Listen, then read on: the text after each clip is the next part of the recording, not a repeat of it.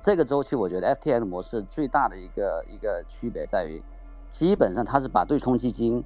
加一级市场，对吧？后来它又做 venture，又做投资一级市场投资，加上把交易所这个东西放在一起。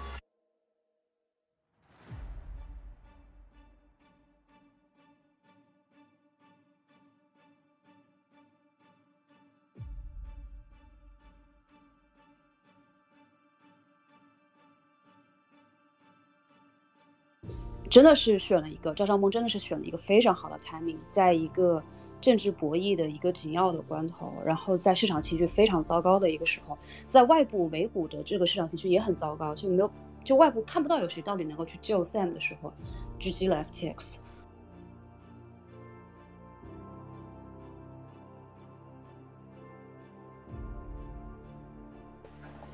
我觉得有可能 Genesis 是我在遇见里面能想到最近的。一家一家对手方了，因为 Genesis 是 Solana 的早期后队，FTX 早期后队，所以他们接受 Solana 和 FTT 的抵押和抵押借贷。但他们不是出来澄清吗？我记得 Genesis 他出来澄清了嘛，说他没有没有那个接受他们做 Collateral，好像是出来澄清了。对，对，但是上次上次澄清了，其实最后还是亏钱了。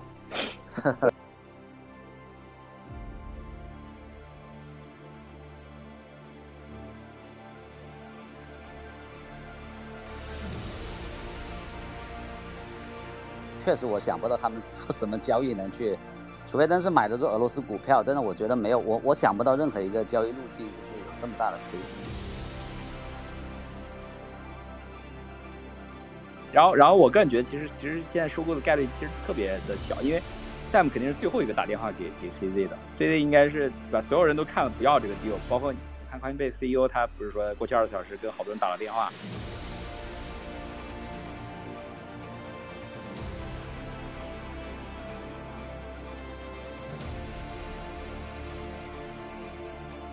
索纳基本上已经在谈定和硅和 Google 的就是合作，就是就我觉得 FTX 这个事情出来的真的是太太不巧。Sam 其实跟呃 h a t 呃那个 Arthur Hay 都是两个做 trading 出身的交易员去做交易所。其实我觉得做 trading 出来的、交易出来的人去做交易所，其实本身就有巨大的风险。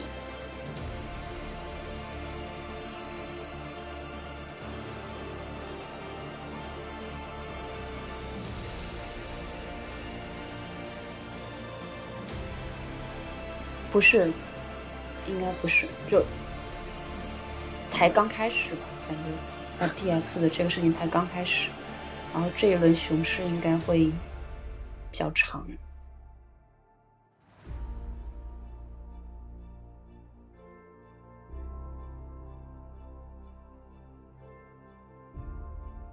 全撤了，全撤了，对，全撤了。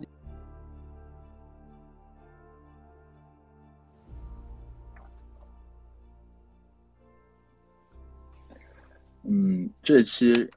挺有意思，就是这期我在发预告的时候，我我跟明道就是就是叫什么异口同声嘛，就是 就是共同希望这一次应该是，就是如果这是个大地震或者是一个巨大危机的话，希望这是三部曲的最后一集，然后 第三集也是希望也是最后一集，然后我想先问一下，就是几位嘉宾。你们有 FTX 钱存在里面没有取出来的吗？我先说吗？啊，你先说吧。全撤了，全撤了，对，全撤了。因为因为之前我其实呃，我觉得 FTX 作为一个交易所，它的这个整个交易体验还是不错的。其实我我我个人用的比较多的还是做一些跨链的东西啊。但是我觉得它最近这个它它它里面有个 lending market，有个借贷市场，我不知道大家有没有用。这个借贷市场的话，其实主要它跟 DeFi 的这个原理有点像，就是等于是交易所内部的一个借贷市场。对，但借贷市场的话，最近这一两个月，其实它利息，包括当时 Luna 暴雷的时候，ETH 的利息都非常非常高。然后稳定币的利息呢，前阵子也是也是比较高。所以啊，有了最近这几个传闻之后，基本就全全撤了。对，所以还还还比较好。但现在这个事情也还。还属于这个不确定状态嘛，所以啊，也不知道将来会怎么去怎么去这个变化。对，对，我就说，其实呃，那个 FTX 它场内的资金这个资金的收益率这一块，其实在过去几个月都啊波动挺大的。就是我觉得很多很大一部分原因，可能也是因为啊，在这个流动性这块互相拆借这块会比较这个需求很大，所以啊，我我也是在上上周吧，差不多上周的时候就全部全部撤了，就流动性全部撤了，对。对那博文和长涵呢？你们还有钱放进来了？呀，我觉得，因为哎呀，今天我早上打电话去问问那些 Genesis 那些，就感觉 Genesis 就是任何以前有投 FTX 的 Lending Desk 或或者是这些 Market Maker 都比较比较危险，因为因为有有 bias，然后他们其实会接受 FTT 或者 Solana 这样子的。有 credit 的借贷和有 leverage 的借贷，所以，嗯，应该今天应该还会有更多的 lending desk 或者 OTC desk 出出现一些其他的这个 liquidity contingents，就是 liquid 就是流动性问题。然后，嗯，对我今天还在还在，呃，还在跟这个我今天在见到 Sierra 嘛，我们就在聊，就是说，呃，到底 CZ 愿意付多少钱去买这个买这个。呃，债务，然后这个债务其实就是还给这些呃 trader 或者是 user 的这些呃 T 币的这个数量，到底是是六个变脸还是九个变脸那那其实呃，如果是一个好的日日子的话，那其实嗯，就是如果一个正常的交易所一天能赚一千万美金，那其实嗯六百天就可以把这个这个嗯。买债务的钱给收回来了，何况还有这个 FTX 一个更好，相对比较好，我觉得还是还是最好的一个产品吧。作为交易所来说，它可以改订单状态，它可以改订单订单价格，然后它可以在中间改，它可以它可以直接 batch 取消，然后包括这个三倍 short 三三倍 long 的产品，包括这个 perp 的使用和 cross margin。嗯，但其实核心还是最后看 CFTC 美国点不点头，同不同意这种第一和第五名的交易所合并嘛？这个事情会是一个很大的变数。嗯，其实我我对整个事件最关注的可能反而不在就是呃 FTX 本身，而是在整个的这样的一个一个大的一个市场里面啊，特别是跟美国的这种宏观市场相关。因为现在可以看到整个市场的环境非常的差，然后整个市场的情绪也非常的差。昨天，呃，昨天其实看到消息出来的时候，就感觉到非常的不妙。虽然中间币安。说他要去，他可能会收购吧，没有完全确定他会收购收购 FTX。但是看到那个消息的时候，感觉更加更加不妙了，因为，呃，他肯定有很大的窟窿嘛。然后现在整个的外部市场，特别是美股的市场情绪不是很好。我虽然在国内的话，大家会觉得 FTX 它背后有很多华尔街资本的支持，但是其实现在总体来看的话，大家都是。无暇无暇去顾及的，就是如果原来市场好的时候，我们可能可以相互支持一下，但现在就是顾自己还顾不过来，没有办法去。那对于 FTX 来说，其实是没有办法去去顾及的。然后尤其有意思的是，FTX 的创始人 Sam，他本身是这一次两党竞选中，他是潜在最大的一个呃民主党最大的一个金主吧。然后在这个时候被狙击了，其实看上去就。就挺有意思的，呃，然后这次两党选对，然后这次两党选举的时候，其实无论是像马斯克还是像 Sam 还是像其他的一些科技巨头的老大都出来，呃，都有他们的政治立场的表述。然后在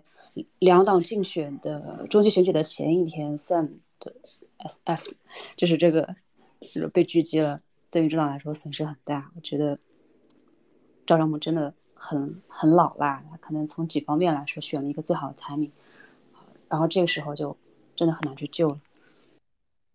而且今天的坏消息是，这个屋漏偏逢连夜雨，现在应该共和党应该是要赢了。我记得 Sam 应该是，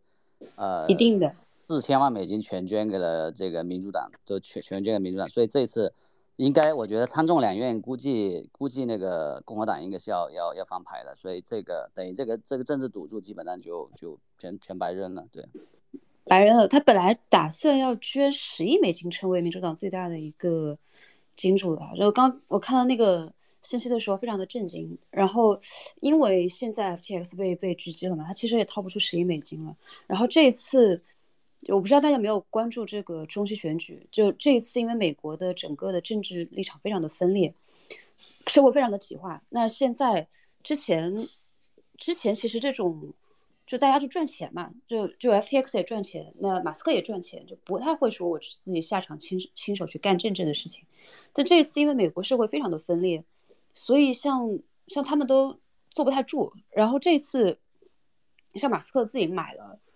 呃，他花了。花了一百四十亿美金嘛，买了 Twitter，然后下场为共和党去选，这个是一个非常罕见的事情。而这次中期选举所砸的钱其实是前所未有的，比上一次让特朗普那次上台的时候砸钱要多好多。啊，真的是选了一个赵尚峰，真的是选了一个非常好的 timing，在一个政治博弈的一个紧要的关头，然后在市场情绪非常糟糕的一个时候，在外部美股的这个市场情绪也很糟糕，就没有。就外部看不到有谁到底能够去救 Sam 的时候，狙击了 FTX，觉得很经典。而这个事情肯定也会对美国的政治市场产生一定的影响。OK，嗯，看得出来这个事情其实非常的复杂，就不光是 crypto 这个市场，它还跟美国当前的政治环境就是挂上了很长的一个钩。那我我我我打算这期就是我们想，我我们先把话题先聚焦在 FTX 这次为什么就是有这么一次。可以说是 clean death，就是而且是 quick death，就是死的非常快，然后虽然还用死可能还非常快的失败吧，就是 defeat 吧，对。然后我想先聚焦说它为什么会导致这么快和这么的的一次失败，然后我们再把话题延展到就是就是跟政治相关的联系。最后大家有什么问题可以再就是再再再问再问几位嘉宾。然后我想先问一下，就是说你们觉得为什么 FTX？这一次的，就是它的致命伤是什么？虽然说现在还没有，就是很多细节没有公布，是什么样的致命伤会让他倒下的如此的快？要不然明道老师和博文老师先讲，你们对于金融市场的了解比较觉得这一次其实跟政治这一块，我倒感觉没有太多关系，因为这两两条线其实还是分的比较开的。呃，我觉得其实整个 FTX 这个事情，我觉得还是 Luna 和三 A 系的事件的一个延展。就是说，在这两个事件里面，我个人觉得这个 FTX 是有敞口的，而且是有非常大的敞口，并没有说出来。这个敞口，而且现在大家已经把这两个，就 FTX 和和那个 Alameda 本身两个的模式已经摸得非常清楚了，对吧？因为大家知道，就是从就是你从一三年，我们是一三年开始，最早交易所 MT Gox 门头沟当时爆雷的时候，后来也有很多研究报告，就爆雷的时候已经已经有人发现，在在 MT Gox 内部其实都有交易的。自己的专门的交易账号，所以交易所其实在内部有自己的自营账号做交易，这个事情在业界就在整个 crypto 里面是大家都是心知肚明的。其实这个不是一个秘密，不是一个秘密。但是这一次，我觉得这个周期 FTX 的这个玩法模式上，我觉得跟以前是完全不一样的。比如说，我们知道交易所 MT Gox 之前门头沟有自己的内部交易团队，而且非常赚钱。然后 Bitfinex 在一七年暴雷的时候。也是存在着他跟跟母公司间有十亿美金的拆借，因为这个事情导致了导致了他这个当时 USDT 一个一个很严重的一次脱锚。但是大家知道，这这些交易所内部的自营团队交易，在过往都是非常非常隐蔽的，没有没有人会公开说这个事情，也没有人会把一个牌子打出来。但我觉得这一次这个 FTX 在这个周期里面出现，大家也可以看到。从 Alameda 开始做，包括 Sam 在一七年做交易的时候，都是以这个交易员的身份存在，然后再做交易所。所以这个周期，我觉得 FTX 模式最大的一个一个区别在于，基本上它是把对冲基金加一级市场，对吧？后来他又做 Venture，又做投资一级市场投资，加上把交易所这个东西放在一起，三种模式结合。这里这里面你看到这三个玩家里面，三 A 是纯粹做开始纯粹做 trading 的。然后这个呃，jump trading 也是纯粹是 trading 的，后来转做一级市场，但是没有哪一个是把一级市场、二级市场再加上交易所，交易所就是一个银行啊，对吧？所以现在的模式很很简单，就是基本的交易交易部门拿他的这个资产，然后去这个交易所里面去去这个呃获取这个资金来源，所以交易所本身成为交易部门的一个很重要的一个一个负债端的一个资金来源。投了这个一级市场项目，可能拿拿过来拿拿过来做这个这个抵押物，包括 FTT 本身就是 Alameda 持有 FT 都在都可能有可能会，这当然这我是猜测，我没有我还没有没有这现在目前来说，我觉得还没有定论，我仅仅猜测，我觉得他是可能用了很多 Alameda 本身的这个 portfolio 里面的这个这个这个代币，这个到交易所里去拆借了很多这些资产出去。那这里面这个拆借资产如果只做对冲进的交易的话，我觉得还好办，比如说。你拿 STETH 来去抵押到这个呃 FTX 借 ETH 出来去做一些跨这个这个有有这个有对冲套利这种交易，我觉得好办。但是我担心的是，有可能会大量投到一级市场项目，包括 Aptos 啊，包括 Solana 这种有锁仓期的这个期限错配的交易。我觉得大概率是因为这个事情导致了，就是说，包括前阵子这个 CoinDesk 出的文章里面分析的这种资产负债表的错配，我觉得这个问题可能最严重的问题，就有大量的资产可能是投到了一级市场项目。这些项目短期是不可能回本的，然后你出现出现这个在负债端突然挤兑的时候，交易所挤兑的时候就导致这个问题。所以我个人觉得，其实这个问题本身还是 Luna 和这个 Luna 和这个三 AC 这个事情的延展。但是为什么三 AC 挂掉了，对吧？FTX 到现在才挂掉，因为很简单，FTX 还有一个交易所作为一个银行端的这种负债端的这个这个运作在，所以它的模式实际上是可以可以。基本的，我觉得是可以把暴雷这个事情可以延后的，不像三系，三系在我们纯粹就是一个一个一个借款人，对吧？如果有人催账的话，那可能他就就扛不住了，他没有没有资金端没有资金端的优势，所以我觉得之所以说现在 FTX 的这这到这个阶段出现这个问题，我觉得其实跟他现在这个模式有非常大的关系，对，就是完全走的就是对冲基金加上一个这个银行的模式，而且这个银行是完全没有没有这个这个合规监管。从目前我们看到的消息来讲的话，应该大概率是。大概率是客户的资金并没有做这个分离的这个这个这个托管，就完全拿去外面做各种 DeFi 和其他项目的这种套利。对这个，我觉得是可能导致它的一个问题的一个一个很大的一个原因。然后这里面遇到了，比如说这个交易所之间互相去这个互相互相这个骂，对吧？导致了大家信息的一个一个一个缺失，然后流动性突然间出现问题。但是我觉得流动性出现问题之前。一定这个窟窿是在过去这两个事件里面已经积累起来的，包括它期限批这个流动性的这个错配的这个事情，不是在这个阶段发生的，一定在前面两个阶段已经发生了。对，这是我这是我个人的一个一个分析，当然这里面没有没有太多这个 inside information，仅仅仅仅说基于我对这些公开信息做的一个一个简单分析吧。对，嗯，我觉得其实主要还是我跟明道老师想法比较类似，我就觉得就是。嗯，他的一个他的一个基础的假设就是说我我每天只需要五千万美金留在账上去做 TP，，然后这件事情就不会有大的问题出出现。结果就是从来没有准备过这种这种 bank run 的的这种这种这种局势。然后然后的话，当时其实包括像这种一级市场投资这些，差不多我看了一下阿拉米拉之前有差不多两个 billion 的两个 billion 的这个 deployment。那其实，呃，这笔钱是从哪里来的？其实，啊，也不是一个，也不是一个，到底是从这个，嗯，本身三分之一 FTT 的这个 FTT 的这个收入里面，还是，呃，还是到底是融资的钱？所以，其实这个这个钱就是拆中小股息强这件事情，我觉得会是一个，我我觉得大家没有想到吧？因为大家毕竟认为这个交易所其实也是一个非常，呃，非常。Profit 的生意，所以就是其实也不会觉得就是说这个东西会像 Landing Desk 一样啊，就是这个借贷借贷公司一样那么容易出现挤兑的事情。对，这是我的想法。嗯，对，这个这个问题其实我有一样的疑问，就是因为我记得上一期我跟明道聊的时候，明道说，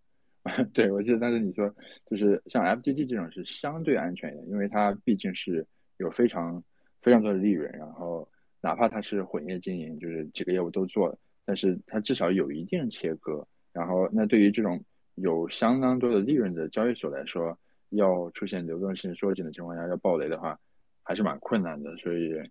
哎，嗯，对，我稍等，领导怎么下去了？对，对，就是，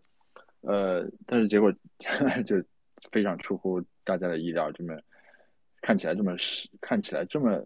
叫什么钱多势众啊，的的的的交易所突然间就一下就没了。对，那个 Forgiven 有有什么想说的吗？关于这个问题，就是我刚才问的问题是，呃，FTX 的致命伤是什么？然后这个致命伤会让它倒下的如此的迅速。嗯，其实如果是一个牛市的时候，它我觉得不太会发生这样的事情。从 FTX，尤其是 FTE 的暴跌里面，能够明显感觉到市场情绪的力量。就就当整个市场进入到一个恐慌的阶段的时候，我们原来可能会觉得有一些非常庞大的，特别是它呃资金实力很雄厚，然后它可能它的派系比较盘根错杂，甚至 FTX 可能是币圈里面所有的项目里面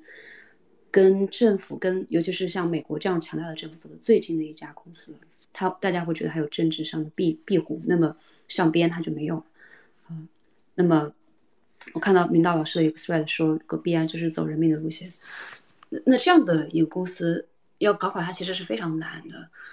呃，但在整个它的坍塌的过程中，我能够感受到整个市场情绪的力量非常的强大，并且很难以去违抗它，所以还是前面提到的，就是。必然选择去基于它的这个时间点非常的关键。如果不是在这样的一个时间点，而是在一个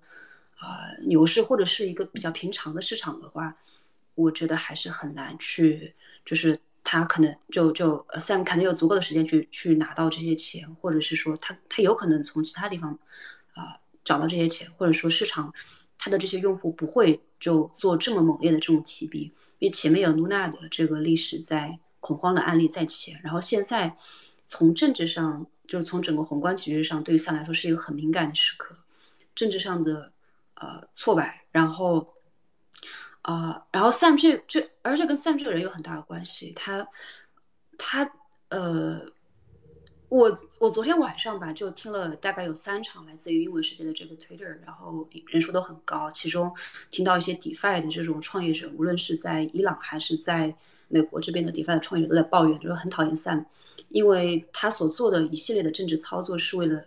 他自己的这家公司，是为了整个 crypto 的这个行业，尤其是对于 DeFi 的这个游说监管。其实，在这次以太坊波个大的时候，我们就已经能够听出来，就大家对于这种要 ban 掉 DeFi 的这种监管，对他这对这个是很忧虑的。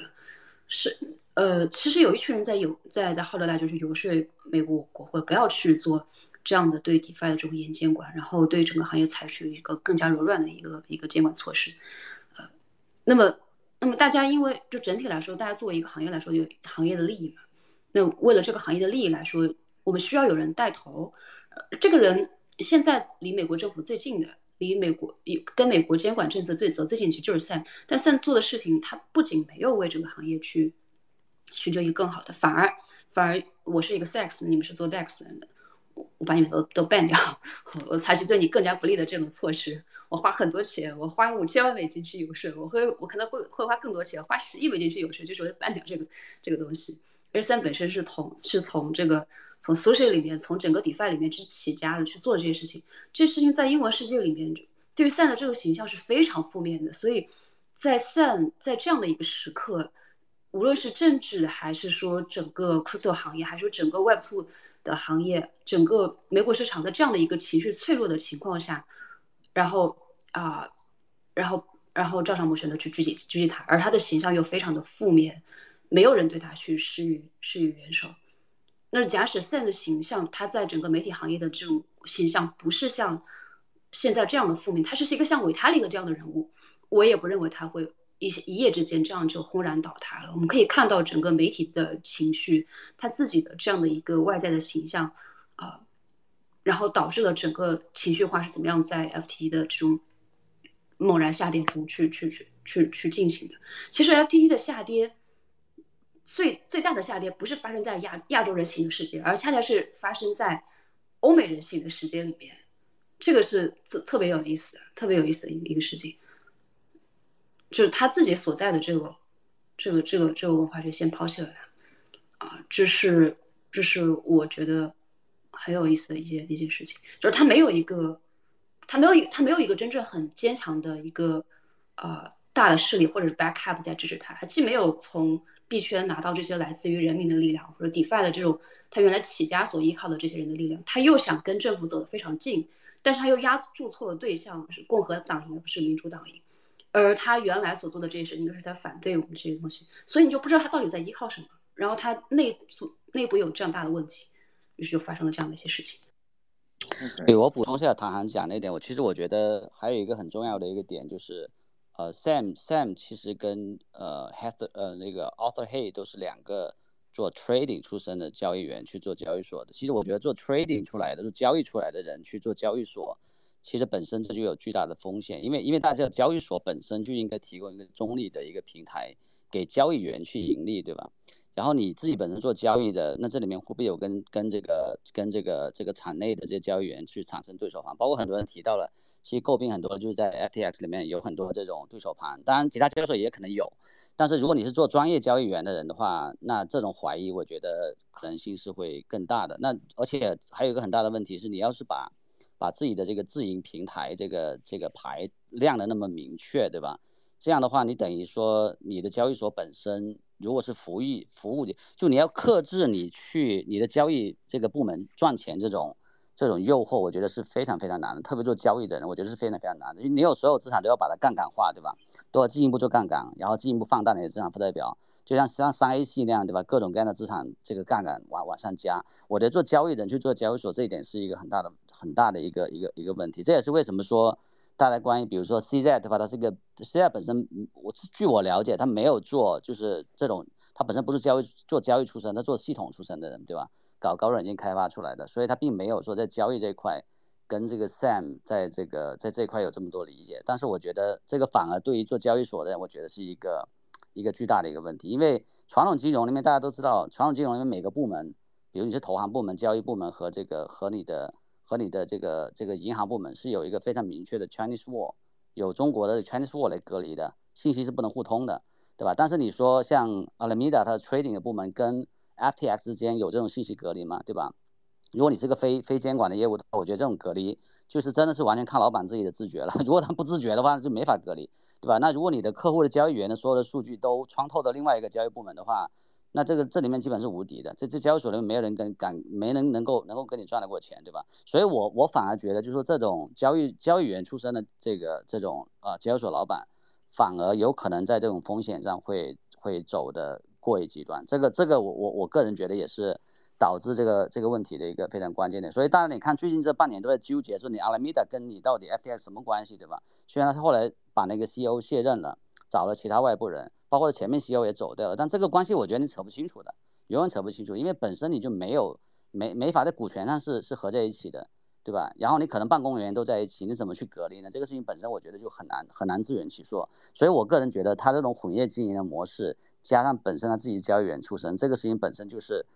这个交易所本身这个模式一个一个非常非常大的一个风险点。对，OK，刚才你们几位反复提到的一些事情，就是说，对于交易所这种角色，如果他所做的业务太多，比如说既做自己做交易所，又做二级确定又做一级投资，又做呃这这供链生态，就是可能这几个混在一块之后，就会出现比如利益的就是纠葛或者交叉，然后就。那如果从这个角度看的话，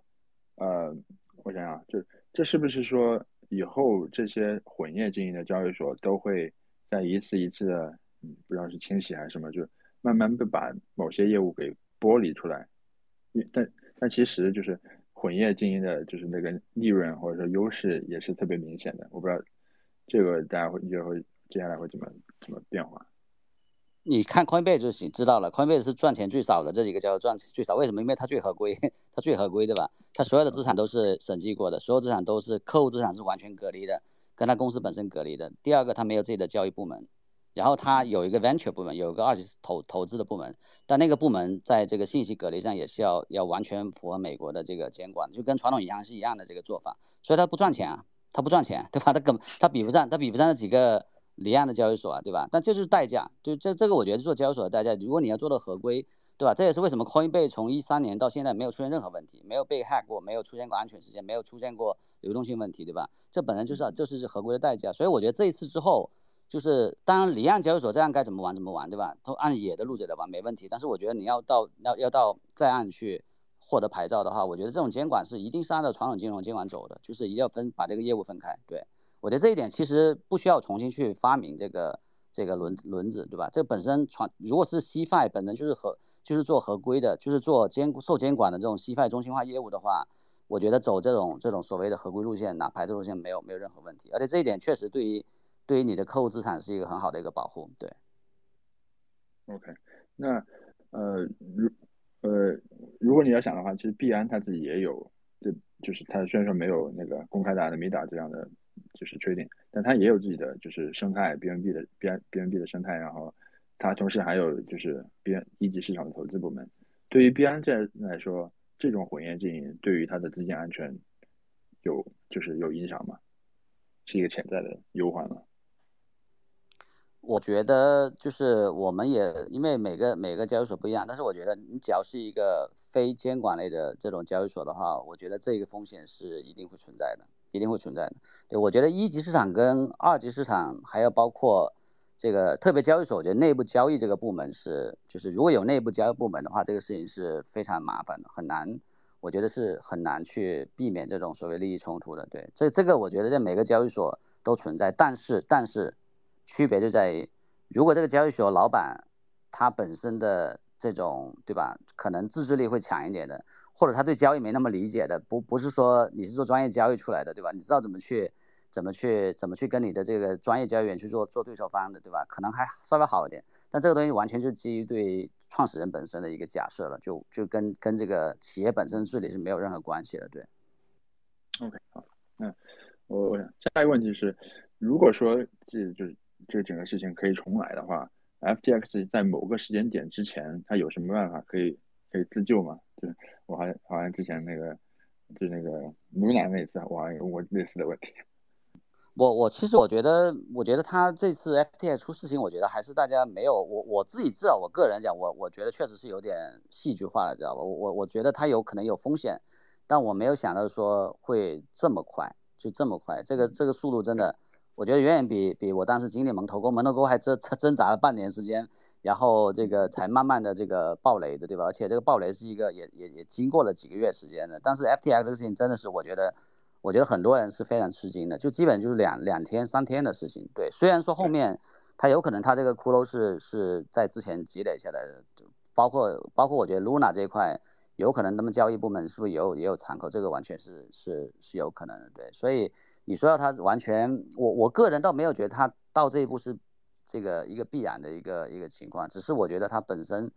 铺的摊子，我觉得是铺的太大了，而且而且作为就是呃流动性这块的这个管理，在这个市场里面，可能他已经觉得这个风险都已经全部全部完了，对吧？所以这这一点我觉得可能是低估了市场的这个流动性的这个这个风险，对，但但是我觉得 FTX 现在还没有完呢。FTX 如果真的暴雷的话，就是现在不知道它到底有多少多少窟窿，对吧？包括我们刚刚讲到的六十到九十亿美金，我觉得这个数可能有点大。对我觉得，我觉得如果超过三十三十亿美金以上，我觉得能够进来去救的人，我觉得都会这个可能都数得出来有几个，就很很难找到交易对手了。对，所以如果是 FTX 真的最后就没有人进来重组，进入到像三 A 系这种暴雷的话。我觉得可能还会引爆一一波他的交易对手，这里面可能有很多其他的上一波没有出问题的这些借贷平台啊，一个理财平台，我觉得可能都会都会有可能会会出问题。所以现在开始，我觉得才才刚开始，这些我们我们获得信息也不多，所以我觉得，对这个这个事情，要是真的是完全走向三 A C 那种破产清算的这个路子的话，我觉得那就会非常 ugly 的，这个市场会会很难。看。包括他下面投的所有的这些项目的这个股权，对吧？可能要拍卖要出售。然后他还有还有，而且而且阿拉米达还有做很多这些做做事的这些项目，对吧？包括还有很多 treasury 管这个托管的这种，在这个项目方本身的资金在他那托管的，所以这里面会，我如果真的是出现像三一系这种破产的这个路子的话，我觉得会非常的这个整个市场会非常乱，对。就说的话，这不是还不是最终季是吧？后面还有还要开拍？不是，应该不是，就。才刚开始吧，感觉 FTX 的这个事情才刚开始，然后这一轮熊市应该会比较长，应该就是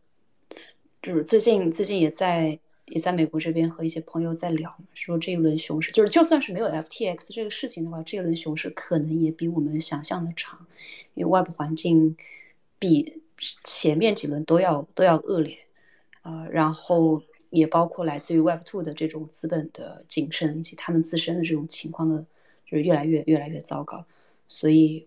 呃，就本来本来外部环境就可能会让这一轮熊市变得格外的漫长。然后 F I T F T X 这种事情只是发生在了这个很糟糕的情绪下，然后呃，一切都只是刚开始。嗯，我我看博文在群里面发了一张就是巨大的图，然后大概是列出了 FTX 和 Alameda 相关的就是各种交易对手方。就是我想问一下博文，你觉得还有哪些就是潜在的，就是泥足巨人，他们可能 会被这个 FTX 爆雷给拖下水的，或者受影响？我觉得有可能 Genesis 是我在遇见里面能想到最近的一家一家对手方了，因为 Genesis 是 Solana 的早期投资人，也是 FTX 早期投资人，所以他们接受 Solana 和 FTT 的抵押和抵押借贷。但他们不是出来澄清吗？我记得 Genesis 他出来澄清了嘛，说他没有没有那个接受他们做 collateral，好像是出来澄清了，对。对，但是上次上次澄清了，其实最后还是亏钱了。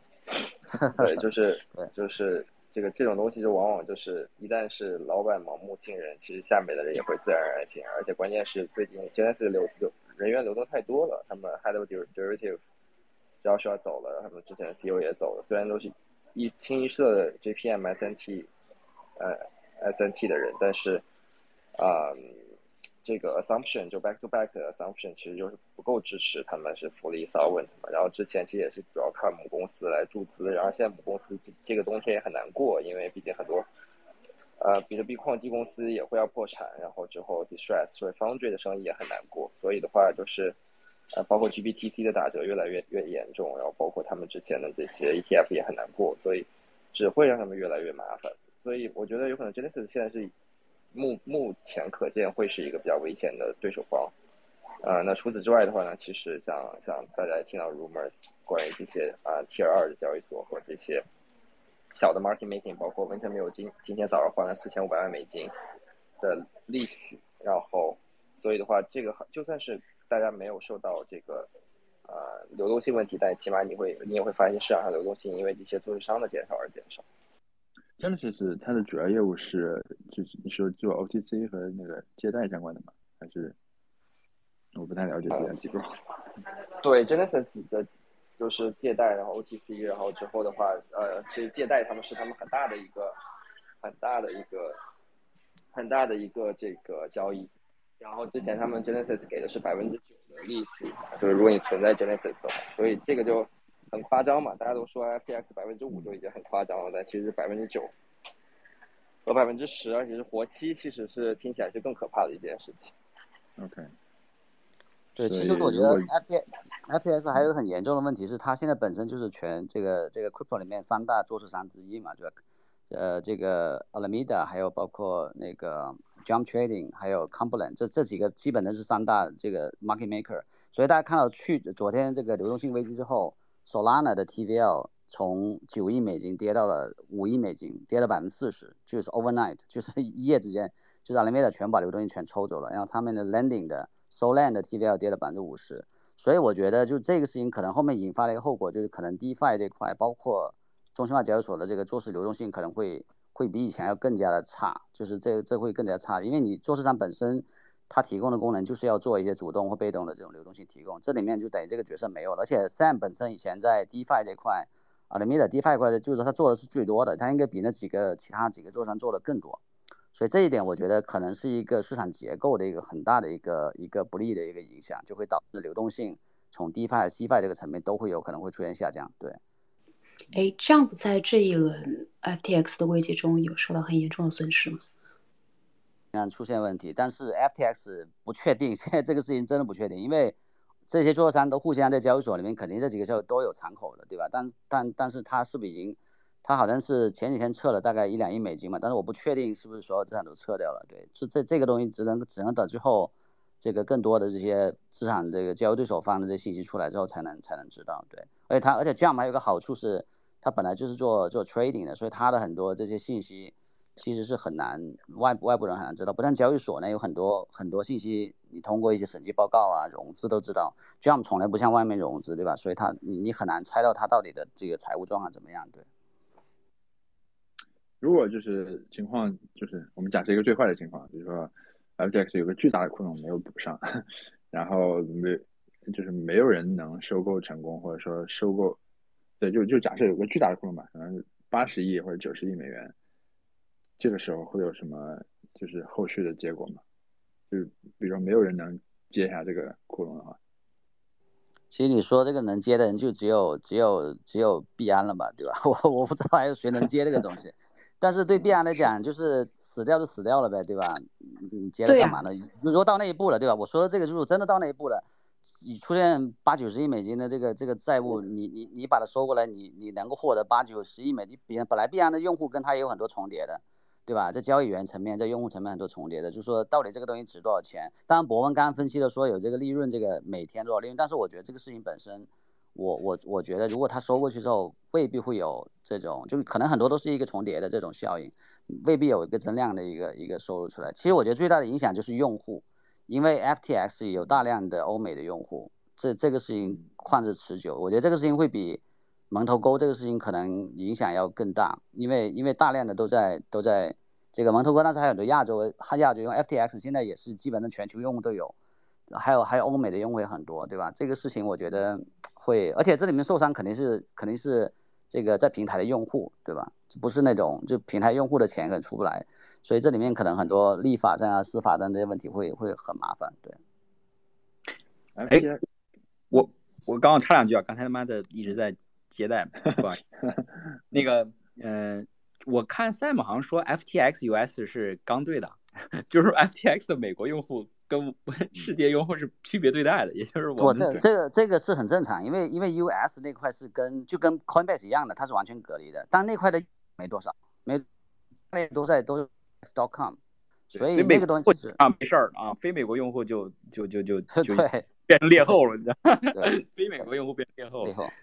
嗯，然后，然后我个人觉得，其实，其实现在收购的概率其实特别的小，因为 Sam 肯定是最后一个打电话给给 CZ 的，CZ 应该是把所有人都看了不要这个 deal，包括我看 Coinbase CEO 他不是说过去二十小时跟好多人打了电话，然后经过肯定是对吧，非常仔细的考虑之后决定不收了。那 CZ 肯定是最后一个接到这个 deal 的人，其他其他我们说的是。Coinbase 说的是他不看 FTX US，对他没说看 FTX，Coinbase 没有钱看 FTX US。F F T X 什么的，哦，I see I see，但我但我感觉就是说他肯定也也跟其他的人借过钱了，其他人都不借钱才才可能对吧？就是服软嘛。他他在找失业之前，就市场上找大概呃十亿到三十亿美金的融资嘛，找了几个以前的几个这个机构投资人嘛，就就肯定是没有人，就这个东西在这种情况下是没有任何的财务投资人敢进来的，你只有只有可能是产业投资人，对吧？像做交易所的呀这种人敢进来，其他我觉得没有任何人敢进来，因为这个圈子。这个水不是一般的深，我觉得一般人是搞不定的。对，OK，OK，那那看起来就是他至少之前已经向别人要过钱，然后别人肯定也是问过，他他到底亏了多少钱，对吧？到底要多少钱能补上这个窟窿？然后大家都算过账，觉得这事不划算，也就是说可能要付出超过三十亿美元以上的成本来赌用户的这个资产的窟窿，才才才有可能把这事儿给平了。那其他人都不愿意做这个，不愿意做这个 deal。如果我估计十亿的话，估计，FTX 的这个估值怎么都把这事儿都覆盖了。那现在看起来就不，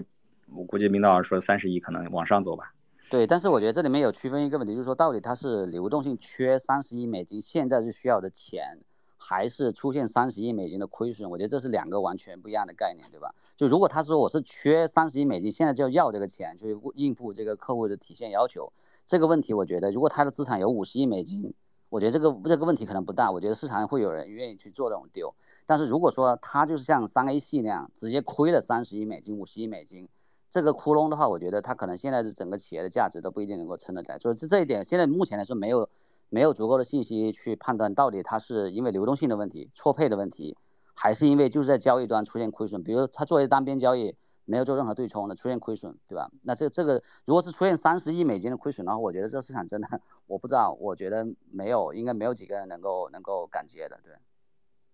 嗯，亏在股票市场上会不会？大家都现在这么传。就是，假如说是后一种情况，就是说他是亏了钱，然后不是说就是前面的期就是短期内没钱，而是真的亏了钱。那这个时候，对于币安这种就是呃交易所老大的人。他如果是就是直接吃下 FTX 这么大的，嗯，这这些用户，然后他按每年去赚钱来算的话，应该也我不知道交易所不是很赚钱吗？就不是应该就是可能五年就能赚回来吗？如果只是三十亿美元的话，这里会有一个有一个有一个问题，首先是，呃，就币安它自己有也有很大的一个用户群体。如果你抛开，就是如果 FTX 垮掉了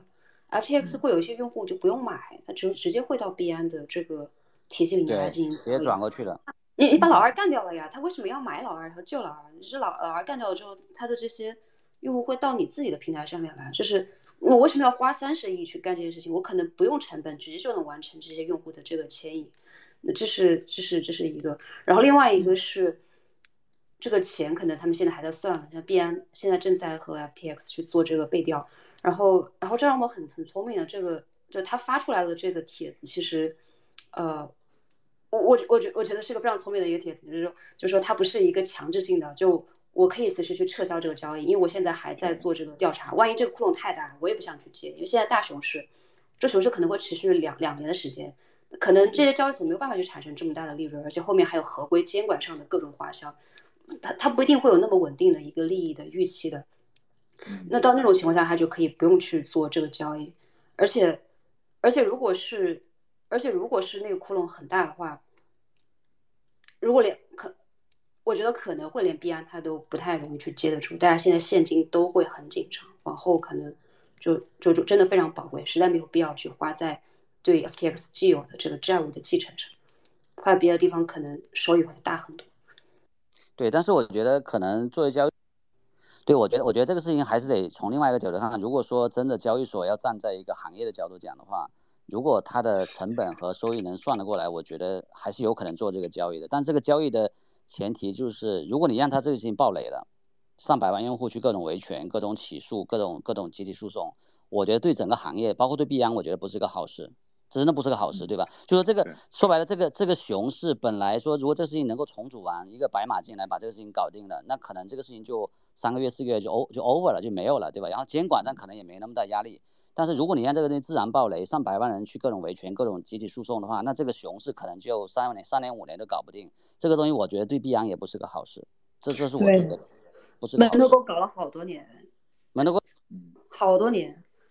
还没回来呢，对吧？一四年了，到现在都没有回来。现在还没有搞搞清楚。对啊，到 到明年一一季度才才才说要搞嘛，就是这么多年，对吧？而且各种这这个事情本身就，当然这里好处是让大家对交易所本身的合规和这个安全。会有很多这种这个有一些新的思考，但是我觉得对行业来讲，如果这个事情真的 FTX 一样的就这样暴雷的话，我觉得我觉得整个熊市会会会很长这时间。我其实好奇就是说 FTX 到底要就是要要要怎么做才能够就是就是制造一个九十亿的这么大的窟窿？就他们他们有这样有这么叫什么有这么不靠谱吗？我不知道博文你说的九十亿这个数字从哪来从哪里来？我我确实我想不到他们做什么交易能去，除非真是买的是俄罗斯股票，真的我觉得没有我我想不到任何一个交易路径就是有这么大的亏损的。我觉得我我确实想不到，就哪怕 Luna 它最顶峰的时候，整个铸币量对吧？那那那个那个，而且当时 FTX 当时说的澄清了没有任何的 UST UST 的这个敞口，所以就就就做过去这两年的这种各种事件加在一起。我觉得到不了这个量级，我个人感觉可能就十到十到三十亿美金这个 level，我我觉得应该没有那么大的这个窟窿，对。但如果只有十到三十亿的话，我觉得市场可能也不会有这么强烈的反应。对，因为大家就现在都是 in the dark 嘛，没有人，大家都是只是做做滴滴嘛，做尽调嘛，所以其实没有没有充分的信息，对吧？去把握，对，所以我觉得九十亿美金是有点，确实我我我我想不到他怎么亏这个钱的，真的。嗯，我另一个想讨论的话题就是。呃，就是你们刚才也提到说，如果 FTX 是就是彻底破产的话，对于 Solana 甚至不用彻底破产，对于 Solana 现在生态其实影响已经非常显著了。我觉得上一次 Luna 的崩溃就是会让大家想，就是就一个公链如果说过于依赖某一家就是中心化某一家那个啥的话，其实这整个生态的风险都会非常大。然后那 Sol 就 Solana 可能算现现在算是第二个例子，就是。就你们觉得 Solana 这个生态是现在是就是怎么说彻底覆灭了吗？还是说还有机会再起来？其实，在出现 FTX 这个事情之前，Solana，呃，Solana 基本上已经在谈定和硅和 Google 的这个合作了。现就是，就我觉得 FTX 这个事情出来的真的是太太不巧了。因为现在整个就是硅谷的这些这些大厂也很难，他们股票价格也跌得很惨，也都在寻求新的经济增长点。然后，因为现在美国的实体经济也不行，就是大家消费能力也不行。那在这种情况下的话，Web2 大厂还要找这个新的新的经济增长点，也会把视线牵引到像 Web3 上来。比如说，我们最近能看到像像 Twitter 可能会接 Web3，Instagram 去接 Web3，然后 Google 也在往这方面去转。所以他们希望能够和这种 Web3 已有的一些巨头能够达成一些合作。然后，索纳纳他们在北美的资源还是非常好。就是在这样的一个情况下，本来是有这样的希望往，就是和 Web Two 的这些大厂进行更强的流量上的联合，去做成很大的事情，然后出现突然间出现了这样的事情。现在对于索纳纳生来说，真的是觉得真的是很难、很很难的一个一个局面啊！要要看他们后面能不能从 FTX 的这个阴影中走出来了。但他们不只有 FTX，索纳纳背后不只有 FTX。对，我觉得，我觉得最大的一个问题就在于，其实 Sam 是整个 Solana 的架构师，总架构师，对吧？你包括那个，嗯，那个他的这个 Solana 几个创始人，其实都是都是从这个硬件做做芯片那块出来，其实硬件的这块其实对交易不了解的。所以 Solana 后来它的整个叙事想做去中心化的纳斯达克，其实都是 Sam 提出来的 idea。然后他包括上面搞的搞的那个 SRM 几个交易 Order Book 的交易，就是。这个这个其实你发现都是跟 Sam 这种交易员这种这种技能是高度吻合的，你知道吧？所以如果如果说这个 FTX 没了，Solana 我觉得整个生态或者整个叙事要重新写一遍，基本上得重新写一遍。对这个这个我觉得影响是非常大的，更不用说后面交易所就如果没有交易所支持的话，那它的这个各种项目生态项目的上币啊，对吧？流动性的这个支持这块就基本上全就全没了。对，这这个我觉得影响基本上等于重生了，这这个确实影响非常大，所以大家可以看得到，在市场上反应也反映也反映出来了。而且，但现在 Solana 不上市，不单它一个打打这种高性能链，对吧？Aptos 啊，四月都出来了，那那那其他的这可能在技术上就绝对不会比 Solana 差的。如果你生态支持这块少了一块的话，我觉得这个影响会会非常非常大。对，而且而且哪怕币安把把把那个。把那个 FTX 收了，那必然也不会把 Solana 当做它的公链，对不对？它有 BSC 呢，对吧？所以这个这个事情本身，我觉得也跟它的战略会有很大的冲突的，对。呃，我们差不多，我刚才准备的问题就问了差不多啊。有一个还有一个想想，是那个我看 CJ 发了一条推特说，他说有两个 two big lessons，第一个 lesson 是 never use a token you created as a collateral，就是不要用你自己创造的代币作为抵押，这个。我说实话，我没听懂，这是为什么呢？其实它就是现在出现出现那个呃那个 F 呃那个 FTT 现在这个问题嘛，对吧？因为 Alameda 用了这个东西去抵押，比如去市场上借拆借，然后大家可以看到昨天昨天从大概七八九美金一下跌到两美金的时候，是一个大应该有大概几亿美金的 FTT 在市场上清算，对吧？所以其实这种代币本身你拿去做抵押，你等于是把筹码交给了市场清算的人去去处置，对吧？所以出现恐慌的时候，就跟 Luna 一样。一崩盘的时候，就会有可能会踩踏，所以我觉得，我觉得现在可能讲是这个意思，就是说你把你的筹码给别人，对吧？然后你去提所谓的提高你的资本效率，但是本身你这个这个提供资本效率本身是把你的弱点暴露给了你的市场的这种波动和交易对手。对，这其实也为什么像巴菲特这些人，他其实很少做杠杆，很少做没有对冲的杠杆的一个非常重要的原因，对吧？账单是常年趴了四百亿美金，就等着等着市场乱的时候去捡便宜，对吧？因为他他想。这个去抵抗就是类似这种所谓的这种市场波动的时候，所以我觉得现在那个分析倒是对的，对。但做交易员来讲，你想一下，你你家里有这么多财产，你不抵押，不去做杠杆，不去提供资本效率，这个东西好像是违反违反交易员的这个本质的，对吧？这是为什么？回到我前面说的，我说作为一个交易员的这个这个企业家出来去做交易所的时候，我觉得在风控这一块需要真的非常大的自制力，否则的话很很难抗拒这种诱惑，对吧？你拿这个钱就免费去做套利的多好啊，对不对？但是。你你在做套利的时候，把你的这个这个本身的平台币交出去，那意味着别人的处置的时候就可以，对吧？可能对你的币价和信心就有产产生很大的影响了。所以大家看到昨天价格从十一下啪啦跌到九，然后一下往下走，其实是市场有大一大波清算，然后导致了，我觉得基本上回到这个到这个价格的时候，已经表明市场上可能这个信心就很难再往上再提升了，对。OK，所以这个地方跟比如说我拿以太以太坊。以太坊也是拿 Ether 作为抵押去，去去比如做做贷，这个这个不一样，对吧？那不一样，对你等于他用他自己小孩去做抵押了嘛，对吧？就就拿平拿这个平台币就这个意思，对吧？把你小孩拿去玩做做人质，对吧？抵押，然后然后去去这个提高所谓的资本效率。那人家把你小孩扔掉了就扔掉了，对吧？就这这个这个就是我觉得就是用自己平台币做抵押一个很大的一个一个问题，